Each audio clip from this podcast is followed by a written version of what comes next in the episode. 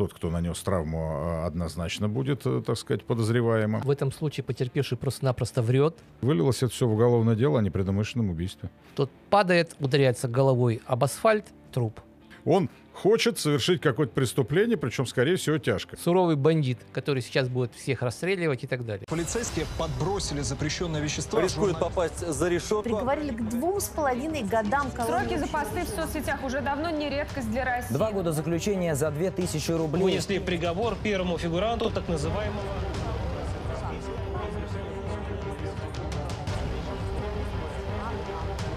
Я думаю, каждый из нас был свидетелем такой ситуации, когда двое мужчин по пьяни в баре решили разобраться по-мужски, выйти на улицу и решить конфликт таким образом. В то же время огромную популярность сейчас набирают различного рода бои, в том числе и бои без правил. Какие-то полупрофессиональные организации, каналы на ютубе, где, грубо говоря, обычный слесарь выходит против водителя автобуса. Возникает вопрос, где же грань между спортом и бессмысленным насилием, которое к тому же может привести к уголовной ответственности? Ну, на мой взгляд, э, большой разницы между этими двумя событиями, э, в общем-то, нет. И то, и другое драка, и то, и другое не то, чтобы законом поощряется. Но есть очень тонкая грань, которая отделяет все-таки драку от э, вот таких вот боев э, без правил, назовем их пока так. Поскольку, когда двое дерутся, цель все-таки нанести увечья, нанести какой-то ущерб, доказать свое превосходство. Э, ну, можно рассуждать там, сломать что-то или просто кровь пустить или еще что-то сделать. Цель заключается именно в этом у двух дерущихся. Когда же э, люди, пусть и немного подпольно выходят, так сказать, э, побиться друг с другом, их цель э, просто показать, что они лучше, и добиться какого-то признания и получить какой-то приз. То есть у них нет желания сломать противнику нос. У них есть желание противника победить и получить за это приз, ну или там пройти в следующий там отборочный круг, к примеру. Вот что-то в этом роде. Но вот эта самая грань э, на юридическом языке называется умысел. То есть в любом преступлении первое, что присутствует, это умысел. И если у вас отсутствует умысел преступного деяния, то есть нанесение увечий, то получается это уже и не преступление. Поэтому в случае с дракой это все-таки скорее преступление, поскольку желание нанести увечья или как-то, так сказать, унизить противника присутствует. А в случае вот этих вот организованных боев – это все-таки не преступление, поскольку там нету цели преступного деяния да, в виде нанесения увечий, унижений или еще каких-то, так сказать, доставления неприятностей конкретному лицу. Вот так мне кажется. Ну, хотел бы немножечко добавить следующее. Вот то, о чем сказал Андрей Иванович, наверное, хорошо применимо было бы лет 10 назад. Дело в том, что вот на сегодняшний день вот эти так называемые бои без правил, этим понятием охватываются достаточно разные по своей юридической, наверное, сути действия. Во-первых, э, у нас на сегодняшний день существует Федерация по смешанным единоборствам. Это уже некая организованная структура, которую официально Минспорт у нас признает, и смешанное единоборство считается разновидностью спорта. Хотя в простонародье так и называют бои без правил. Там есть определенный порядок, определенные требования к проведению таких боев, соревнований. Здесь, например, э, чтобы это вот привести в цивилизованное русло, ну что нужно? Нужно организовать спортклуб, который бы на совершенно на законных основаниях начал бы проводить такого рода соревнования, соблюдая все те требования, которые э, вот, федерация установила в отношении данного вида спорта. Поэтому вот сегодня часто в Ютубе показывают именно вот эти бои, которые организуют такого рода спортивные клубы в рамках вот уже смешанных единоборств, когда они потом еще выходят выше, выше и выше, да, в том числе на уровень международный. И у нас э, знаменитые на сегодняшний день существуют эти бойцы, которыми все там восхищаются, типа Федора Емельяненко, ну и же с ним. Поэтому вот это одна стезя. Другая часть – это так называемые подпольные бои, когда э, люди где-то собираются – тихо, по знакомству, никому ничего не говоря, и проводят эти бои. Вот если а, в результате таких боев будут причинены телесные повреждения, либо, не дай бог, там кого-то убьют, то эти бои, по сути говоря, по своей квалификации особо не будут отличаться от обычной драки, в результате которой, например, убили человека. То есть такая же квалификация будет, либо это убийство, либо это будут там тяжкие телесные повреждения, повлекшие за собой смерть, либо там телесные повреждения средней тяжести и так далее. Поэтому вот здесь разницы особой нет. И ответственность здесь будет наступать ну, почти такая же. За единственным, может быть, моментом, а, когда вот такого рода бои проходят подпольные, с бойцов там берут какие-то э, бумаги, в соответствии с которыми он пишет, что он сам бьется, он согласен и никому претензий не имеет, ну, наверное, это будет рассматриваться как некое смягчающее обстоятельство в отношении другого бойца. И здесь вот я полностью согласен, действительно, э, цель-то какова э, изначально преследуется, это, э, от этого много зависит. Если вот в обычной драке цель идет, преследуется, чтобы избить человека, да, вот чтобы причинить ему какие-то действительно телесные повреждения, либо там, я не знаю, унизить его, то вот в этих боях без правил а, здесь все-таки более такая спортивная, что ли, цель преследуется. И даже в этих боях без правил минимальные правила все равно какие-то есть. Я хочу, допустим, организовать бои. Хочу быть промоутером, менеджером, кем угодно. Мне нужно как-то зарегистрироваться, как ИП, ООО, может быть, э, куда идти, как проводить подобные поединки легально, где получить разрешение делайте свой спортклуб. Это может быть любая регистрация, то есть регистра... Э, организационно-правовая форма.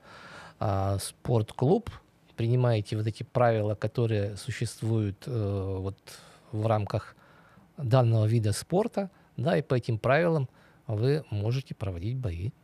В том числе вот такие же бои, импровизированные, как на каналах популярных YouTube. Да, при соблюдении тех требований, которые предъявляет, э, соответственно, Минспорт и Федерация. Вот здесь как раз и сказывается та разница, с которой я и начал, что драка, даже если она не заканчивается увечьями, она сама по себе противоправное деяние.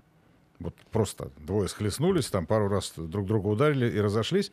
Это уже э, некое хулиганское действие, которое в зависимости э, от тяжести либо административно, либо уголовно наказывается. А бои без правил, тем более, если вы говорите о, том, что они хотя бы минимально организованы, вот так, как это сказал Михаил, да, там, то есть есть спортклуб, есть какие-то утвержденные правила, еще что-то, они сами по себе не являются противоправным поступком. Вот последствия, да, могут э, являться преступлением, да, убийство, нанесение телесных повреждений, но подобного рода расследования проводятся и после спортивных соревнований. Например, если один из боксеров официально выступающих, да, там, не знаю, пусть, пусть даже на Олимпиаде, сильно врежет другому, и у того, так сказать, какая-то травма возникнет, все равно расследование проводится. Насколько это было случайно, да, то есть это э, реальный риск спортивного состязания, или насколько это было умышленно, или не предумышленно, но без этого можно было обойтись. То есть эти вещи все равно, так сказать, э, так или иначе выясняются. А кто будет виноват, организатор или сам тот э, боец, который нанес травмы? Нет, конечно же, тот, кто нанес травму, а, однозначно будет, э, так сказать, подозреваемым. А организатор будет привлечен Организатор будет привлечен к ответственности, если он не предусмотрел все возможные способы этого избежать. Ну, Либо, например, нету если... врача, да, на соревнованиях. Либо, если это нелегально действительно проводится, вот подпольные бои, и, ну, организатор-то всегда есть, правильно? Потому что а, ведь эти бои, а, они всегда проводятся организатором и преследуют цель, в том числе и получение денег. Мы финансовую сторону здесь как-то пропускаем и опускаем. Обычно а, организуется тотализатор, тем более если это нелегальные какие-то бои, а, организация тотализатора требует лицензирования, соответствующей организации. То есть там целый ряд статей уже э, идет, которые нарушает этот организатор, и он будет привлекаться к ответственности. Возьмем ситуацию в баре. Если никто не пострадал, но свидетелями стали другие люди, вызвали полицию, либо полиция сама обратила внимание на вас, будут дальнейшие разбирательства, могут ли забрать? Обязательно. Задержат однозначно, то есть приедет полицейский наряд или там тот наряд, который проезжал мимо и заметил, задержат всех, кого смогут. Ну, кто не убежал, что называется. вероятнее всего, опросят свидетелей, тоже, так сказать, попросят явиться, будет разбирательство. Потому что, как минимум, это административное правонарушение, и тех лиц, которые в этом участвовали, к административной ответственности привлекут. Если же на этот момент уже произошло что-то ну, я не знаю, может быть, даже никто физически не пострадал, ну, что-то сломали там, да, во время драки там, еще что-то, то степень тяжести э, повышается. А раз она повышается, то уже возможна и уголовная ответственность. Ну и плюс к этому, естественно, имущественное и прочее. А если уж, не дай бог, кто-то там схватил кусок арматуры и раскроил второму череп, ну, сами понимаете, тут уже и до греха недалеко тяжелого. Здесь надо иметь в виду, что сама драка возле бара – это нарушение общественного порядка. Потому что бар – это общественное место – и, соответственно, драка — это нарушение общественного порядка, за это предусматривается ответственность, либо административная, либо уголовная. Вот вы сказали о тяжести увечий. А как определить тяжесть увечий? Э, существует э, приказ Министерства здравоохранения, он э, очень подробно, до крайности подробно расписывает, каким образом определяется тяжесть увечья для врачей и медицинских экспертов, как они подразделяются, тяжкие, менее тяжкие, особо тяжкие. В основном упор делается э, либо на какие-то внешние признаки, ну, например, поражение частей там, кожи лица, рук там, и так далее. Второй э, критерий – это потеря трудоспособности, полная, там, более 6 месяцев, менее, соответственно, 6 месяцев. Вот примерно такими критериями и руководствуются. Еще хочу добавить, что а, вот то, какой степени тяжести причинены, ну, скажем так, телесные повреждения, определяет судебно-медицинский эксперт. То есть для этого необходимо проводить экспертизу. Вот так самому на глаз э, заявить, и что вот у него так-то и так-то, это э, фактически недопустимо, потому что должно возбудиться уголовное дело да, по конкретной статье. И для этого сначала проводят экспертизу с тем, чтобы установить вот эту степень тяжести. Э, Всегда ли можно установить экспертизой тяжесть причиненного там увечья каких-то телесных повреждений? Э, скажу, что не всегда. Часто, например, э, зависит это от поведения потерпевшего. Когда, например, потерпевший не желает обследоваться, либо ему, например, первичное обследование, когда э, привели его в больницу и сняли у него там какие-то побои, потом потребовалось следователю уточнить, вот характер его повреждений. Ему изучает дополнительную экспертизу, он говорит, да, не надо мне этого ничего, никуда я ходить не буду, ничего делать не буду. Вот в данном случае весьма затруднительно бывает определить степень тяжести. Поэтому вот такие проблемы существуют на практике. А вот в этом случае, если он все-таки человек поступил в больницу и врачи увидели характерные раны, которые явно указывают на насилие, они же могут задать некоторые вопросы и вызвать полицию. Если ты не хочешь разбирательств, если ты не хочешь писать заявление, как быть? Как... Но обычно в этом случае потерпевший просто-напросто врет, и все.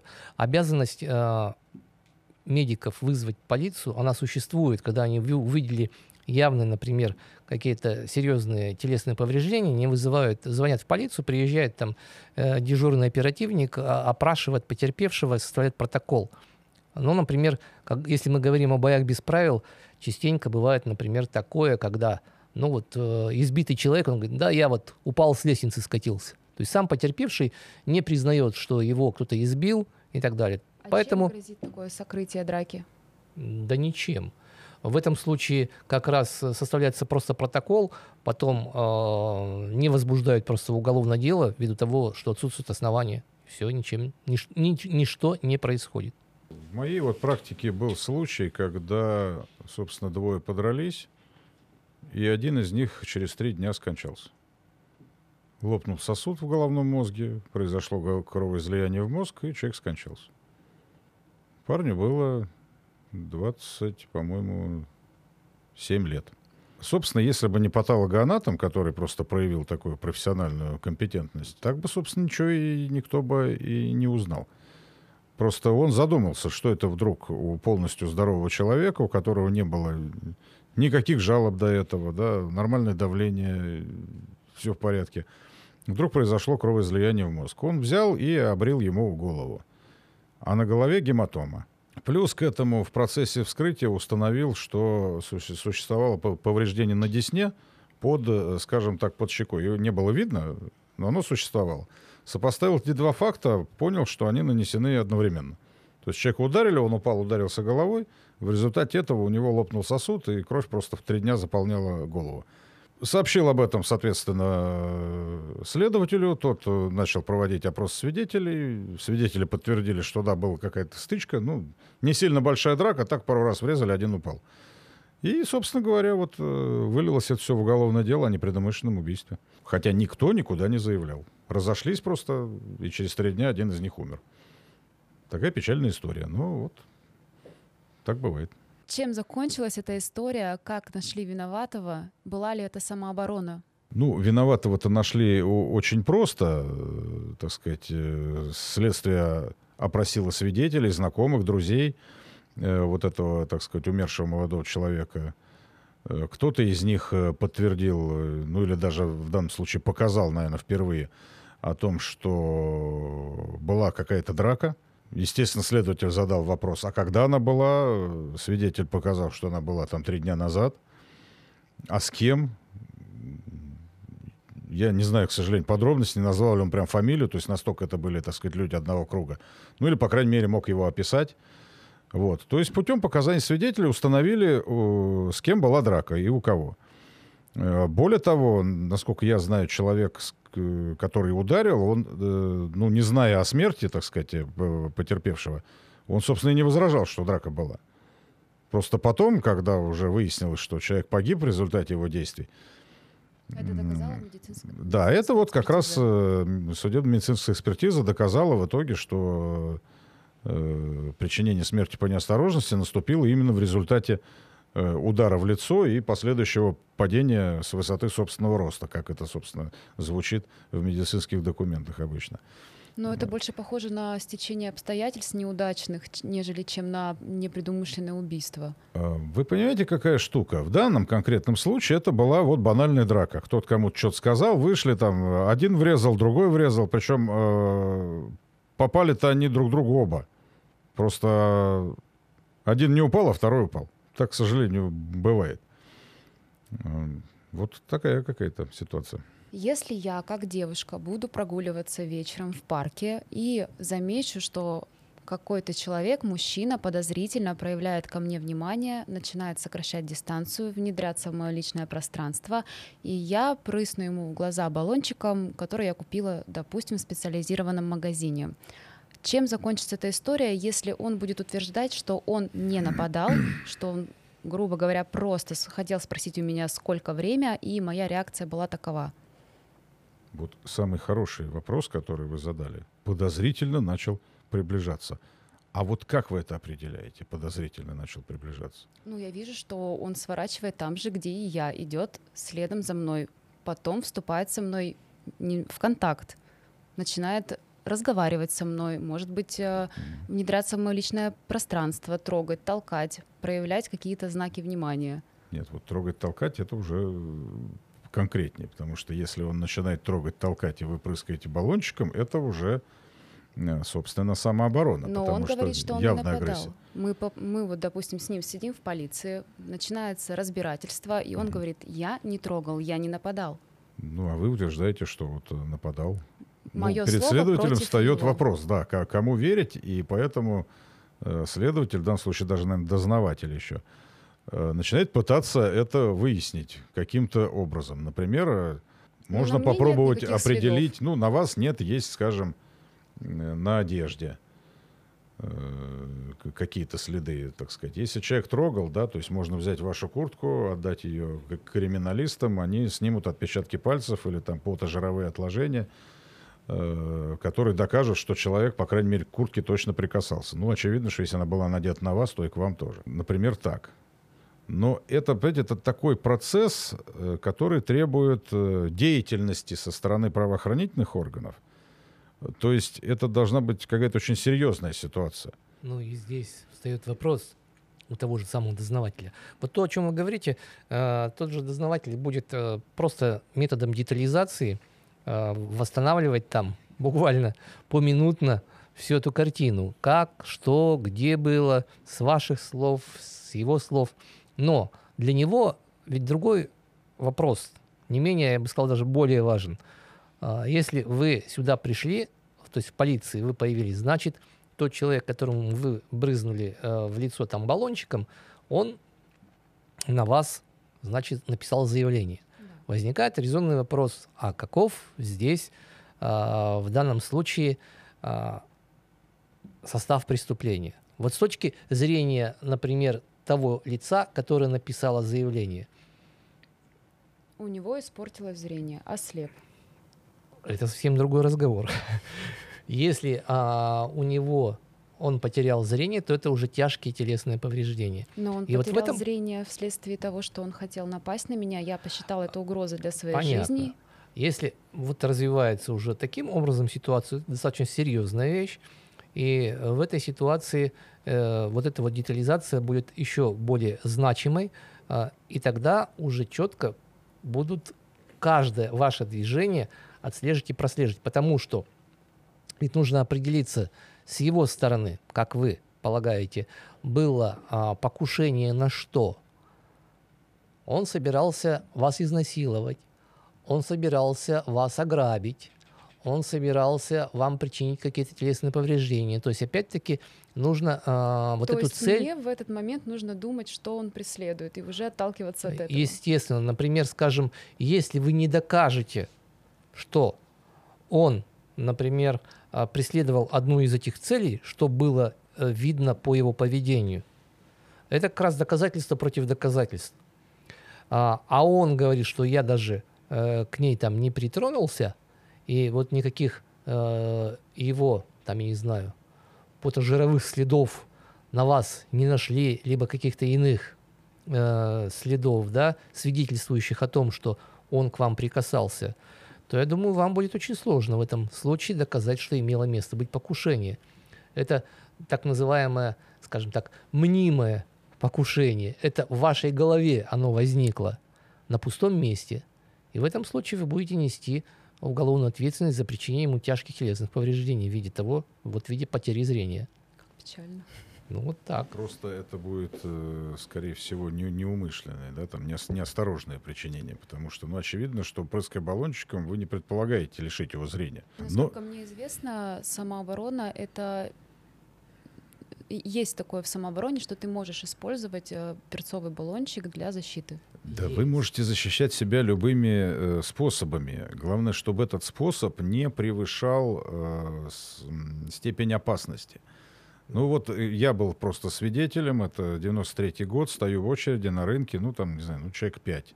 Огурцы, помидоры, там что-то женщина продает. Девушка впереди меня стоит, хочет обратиться к продавщице, так сказать, купить что-то там, помидоры или огурцы. Не совсем трезвый мужчина, так сказать, где-то головы на две выше нее так ее отталкивает и, значит, пытается взять этот там помидор или еще что-то. Она ему говорит, мужчина, встаньте в очередь, сейчас, в общем-то, э, он к ней поворачивается, что-то ей там говорит, типа, заткнись, коза, и замахивается рукой, вот, ну, как бы так, в лицо толкнуть. Но не толкает, именно замахивается. Девушка, вероятнее всего, была там ниндзя еще что-то в этом роде. Потому что у нее в руках авоська, которую мы все знаем, такая вот плетеная сумка, да, в ней лежит две банки э, горошка. Ну, такого еще советского, там они по полкило каждая. Она этой сумкой, я, извиняюсь, даже не увидел, как она это сделала, легким движением кисти бьет этого деятеля по голове. Вот этими, значит, килограммом этого горошка. Парень падает э, замертво, девушка покупает свои помидоры, холоднокровие потрясающе. И, собственно, идет по своим делам, э, а мы в очереди стоим, так и... потому что картина просто прекрасная. Ну, бог с ними, с нашими эмоциями. Так вот, что это было в данной ситуации? С одной стороны, здоровый детина замахнулся вроде с явным намерением ударить. С другой стороны, ему прилетел килограмм гороха, так сказать, упакованный в две же железные банки. Это превышение мер самообороны? На мой взгляд, все-таки да. Потому что э, угроза была, но она была, скажем так, это был не кулак, да, это была такая вот э, общеупотребительная, что ли, да, жест, мол, заткнись. Она, защищая себя, так сказать, э, могла бы его, собственно, и убить. И главное, что она должна была бы это осознавать. Килограмм гороха в металлической банке – это суровая вещь. Ну вот, кажется мне так. Ну вот вы сейчас привели очень хороший пример как раз. Если напали неожиданно, как можно оценить степень опасности, если это было неожиданно? Будет ли учиться, учитываться этот фактор? Фактор, безусловно, будет учитываться. Но знаете, какой самый хороший совет? Если можешь, убегай. Если не можешь, защищайся как можешь, потому что ну, лучше все-таки самому остаться в живых и претерпеть потом какие-то разбирательства, чем, собственно, соблюсти вот эту тонкую грань, но получить, так сказать, пролом в голове, например. Фактор неожиданности, он имеет значение. Не случайно вот сегодня э, в Уголовном кодексе есть статья, например, касающаяся там тяжких э, телесных повреждений, что причине их в состоянии аффекта. Вот когда бывает особенно неожиданно, э, человека э, возникает мощное душевное волнение, когда он, бывает, не осознает, э, что творит. Это как раз состояние аффекта. Но в данном случае состояние аффекта, оно не, ну, скажем так, не освобождает вас полностью от ответственности, но значительно, существенно а, меру ответственности вашу снижает. Вот.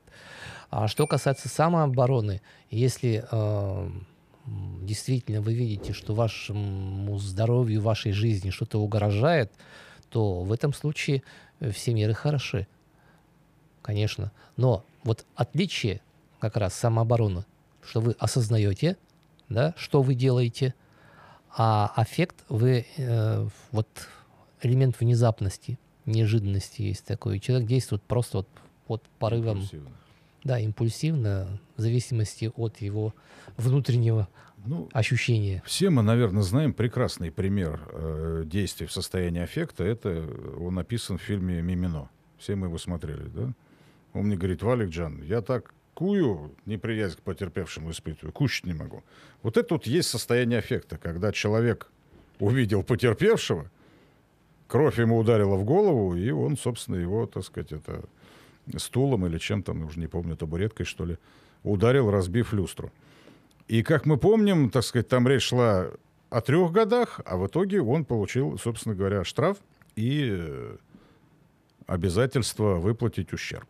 Либо вот не столь... Именно а, из-за состояния аффекта. Старое дело, когда трое сестер, да, и а, убили от своего отца. Хачатурян. Да, вот как раз сестры Хачатурян, там как раз э, им и квалифицировали действия там, по-моему, двух сестер, как действующих, действовавших в состоянии аффекта. Поэтому вот да, неправильное поведение отца такое, оно вот вызвало у них э, сильнейший эмоциональный такой всплеск, и последовало, последовали такие действия. А младшую освободили, потому что она на момент совершения преступления еще была несовершеннолетней. Да. Поэтому ее, по-моему, освободили от уголовной ответственности. Дело в том, что состояние аффекта, как она в нашем законе, законе описывается, предполагает продолжительность действий потерпевшего, которые привели вот к состоянию аффекта. То есть эти девушки, они ну, не ожидали от отца больше уже ничего хорошего. И, собственно говоря, не видели для себя выхода из той ситуации, которую он создал, кроме как его убить.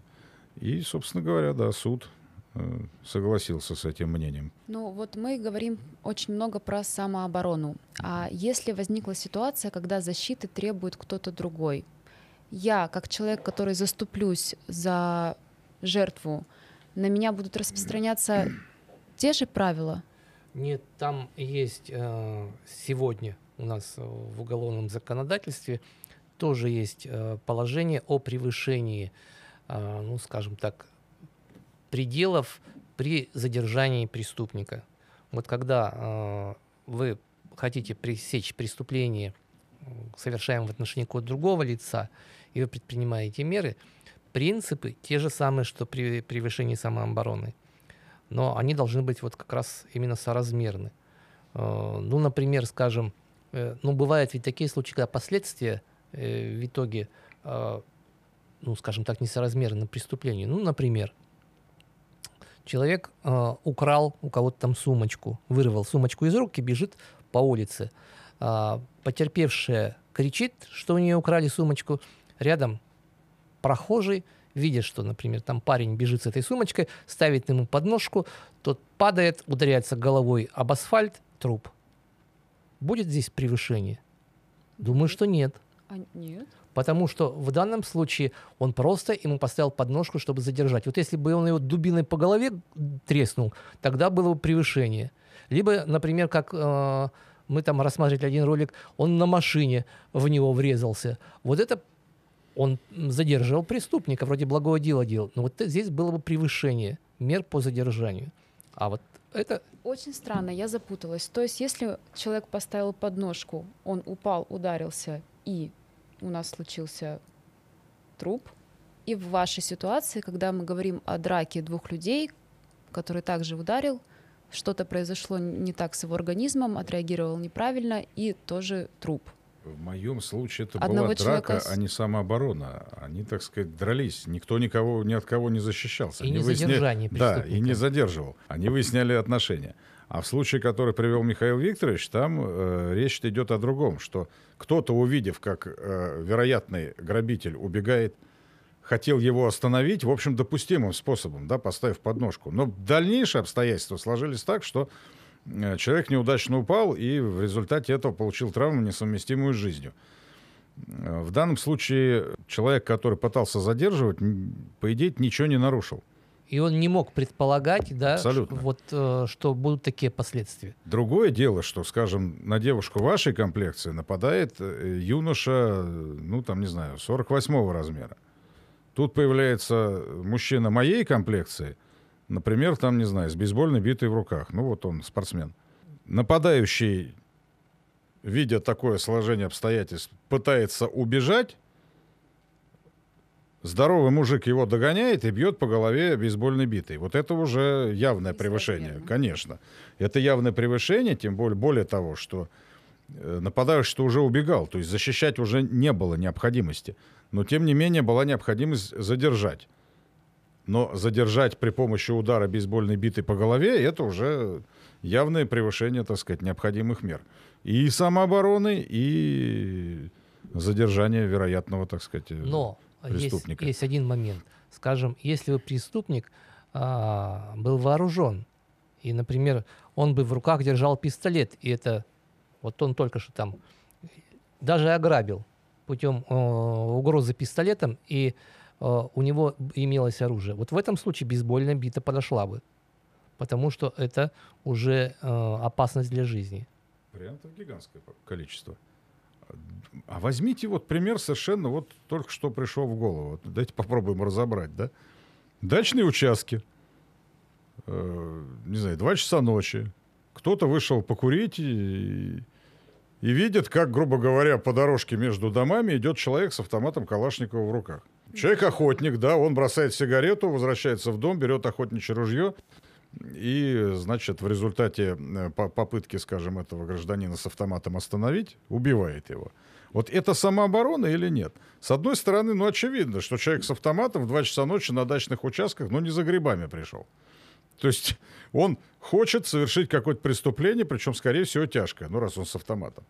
С другой стороны, выстреливший из охотничьего ружья, ну, не вправе предполагать, что он там должен совершать. Да, он имеет право только себя защищать или соседей. Так вот, как это расценивать? Вместе с тем, например, другая совсем будет ситуация, если этот мужчина с автоматом э, нес не настоящий автомат, а муляж автомат. Ну, в два часа а, ночи ребенку да. игрушку купил. А тому вдруг курящему почудилось, что это суровый бандит, который сейчас будет всех расстреливать и так далее. При этом это пятница, охотник принял, так сказать, 200-300 грамм на грудь, и, так сказать, Поэтому здесь будет явное... Сознание у него немножко затуманилось. Явно превышение пределов самообороны. Ну, мне кажется, Безусловно. конечно, это превышение самообороны, потому что правильнее всего было бы взять телефон, вызвать полицию, и пусть они разбираются, куда конечно. он там бредет и где он этот автомат взял. На ваш взгляд, какие поправки можно привнести в закон, чтобы улучшить его? Ведь сейчас очень много резонансных дел, в том числе вы сейчас привели очень много ситуаций, когда двойные стандарты.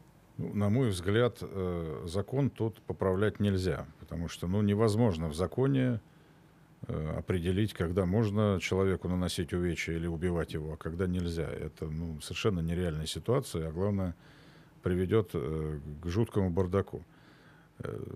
Поправить ситуацию могла бы правоприменительная практика, то есть усиление роли суда присяжных в уголовном судопроизводстве. Собственно говоря, то, что мы видим на примерах и Российской империи, да, то есть дореволюционные суды после реформы 1861 года, и то, что мы видим, э, так сказать, в странах, где суды присяжных активно применяются, мы там видим, э, собственно говоря, 12 человек, которые в силу закона о судах присяжных действуют от имени народа, как высшего носителя э, права, которые, собственно, разбираясь в каждой конкретной ситуации, от имени этого самого народа приходят к выводу, что вот да, вот в данной конкретной ситуации, как бы страшно она не выглядела и какой бы жуть она не кончилась, обвиняемый имел право и правильно сделал, что применил, допустим, оружие, убив потерпевшего, но защитил, скажем, свою семью. Или наоборот нет, несмотря на то, что налицо вроде бы признаки самообороны. И у нас такие косвенные свидетельства есть. Э, ну, например, э, случай с мужчиной, фермером, на чей дом напали, связали его, связали его семью. Это, в общем-то, известная история. Ему удалось освободиться, после чего он взял кухонный нож и всех нападавших э, по одному перерезал. И, соответственно, первая реакция правоохранительных органов была арест, возбуждение уголовного дела в связи с превышением мер самообороны, именно исходя из того, что нападавшие-то как раз не угрожали жизни. Ну, на тот момент, да, то есть материалами дела не подтверждается, что в момент, когда он их убивал, они угрожали жизни его или его родным. Но поднялась волна, так сказать, общественного возмущения. В итоге э, суд признал это необходимой самообороной, потому что, ну, очевидно, что в такой ситуации разбираться, там, причиняют они вред детям, не причиняют, ну, нормальный человек, конечно же, не будет. Да и не должен, потому что, ну, очевидно, что люди пришли не чаю попить. Э, вот. Но, тем не менее, с точки зрения существующего закона, правоохранительные органы посчитали, что это было превышение мер самообороны. А народ решил, что в данной ситуации обвиняемый имел право себя защищать как, как угодно и свою семью. Ну вот я хотел бы сказать, что у нас законодательство предусматривает присяжных заседателей. Да? А здесь единственная ситуация – это лицо, ну, подсудимый, имеет право требовать. То есть он потребует, такой суд будет. И у нас просто не настолько сильно распространены такие суды с участием присяжных заседателей. Вот, но вот практика почему-то именно таким образом складывается, хотя имеют место процент быть. отмены оправдательных вот. вердиктов судов присяжных очень высок. Более 90% отменяется в апелляционном порядке. А что касается изменений, может быть, как раз речь э, пошла бы не о внесении изменений в закон, потому что он все-таки содержит общие формулировки, а вот э, более детальное разъяснение и изменение а, судебной практики, данное бы Верховным судом Российской Федерации, например, в постановлении Пленума, послужило бы на пользу. Ну, в каком контексте вот мне а, видится, какие изменения желательны бы?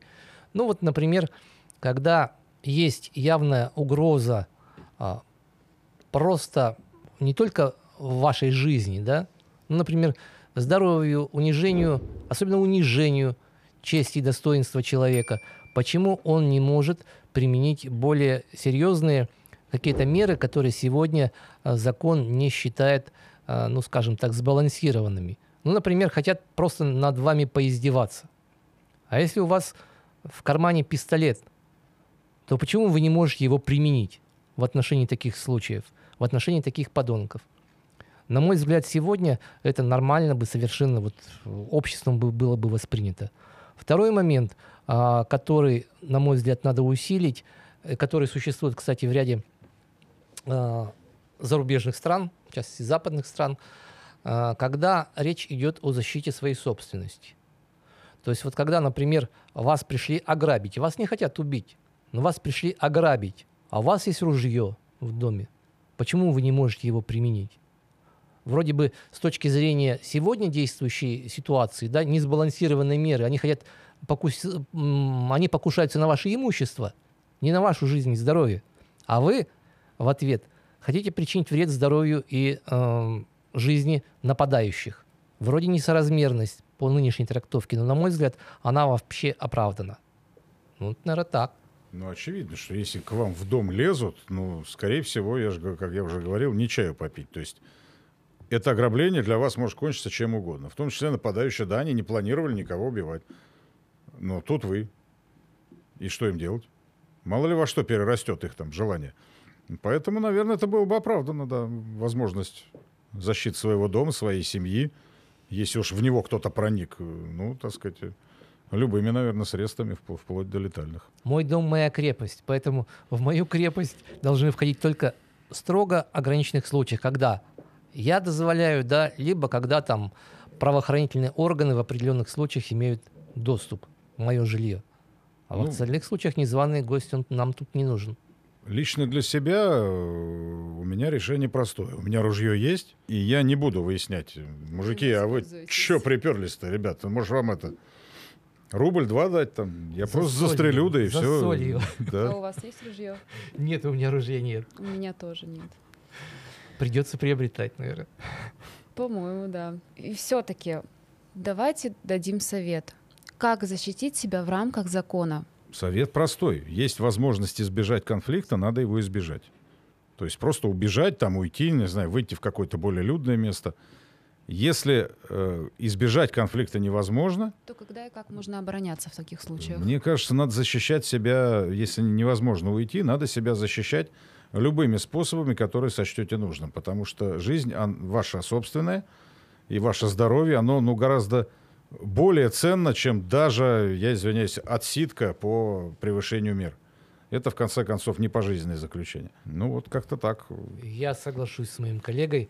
Если это произошло, вот произошло, и вы э, причинили вред нападавшему, лучший совет – просто наймите хорошего адвоката и действуйте вот в рамках закона дальше. А Это будет кстати, гораздо лучше. Интересный момент. Если я нанесла вред пострадавшему, но при этом вызвала скорую... Нападавшему. Ой, нападавшему, да, и при этом вызвала скорую помощь и оказала сама первостепенную помощь ему, будет ли какие-то смягчающие обстоятельства для меня? А, Будут. Я считаю, что вы в данном случае не оставили его э, тут умирать, да, он еще э, немножко живой, и вы предприняли все меры, направленные на то, чтобы не усугубить его ну, последствия, которые вот той травмы, которую вы ему причинили. Поэтому нормально это, это зачтется, как говорят сотрудники. То есть мы либо убегаем, либо всеми правдами и неправдами защищаем себя. Да? Андрей Иванович, Михаил Викторович, спасибо вам за беседу, спасибо за информацию, которую вы нам предоставили. Было очень интересно, местами где-то даже жутковато. Я теперь даже не знаю, стоит ли себя защищать или, может быть, просто отпустить ситуацию и будь как будет. Я тут могу сказать только одно, как кот Леопольд. Ребята, давайте жить дружно. И тогда, в общем, всем будет, э, так сказать, хорошо и понятно. Ну и, конечно же, лучше всего соблюдать закон. Вот из последних сил, но соблюдать. Как ни крути, мы человеческое общество. Ну и старайтесь избегать таких ситуаций, когда вам необходимо было бы причинять другим людям вред здоровью. Хотелось бы, да.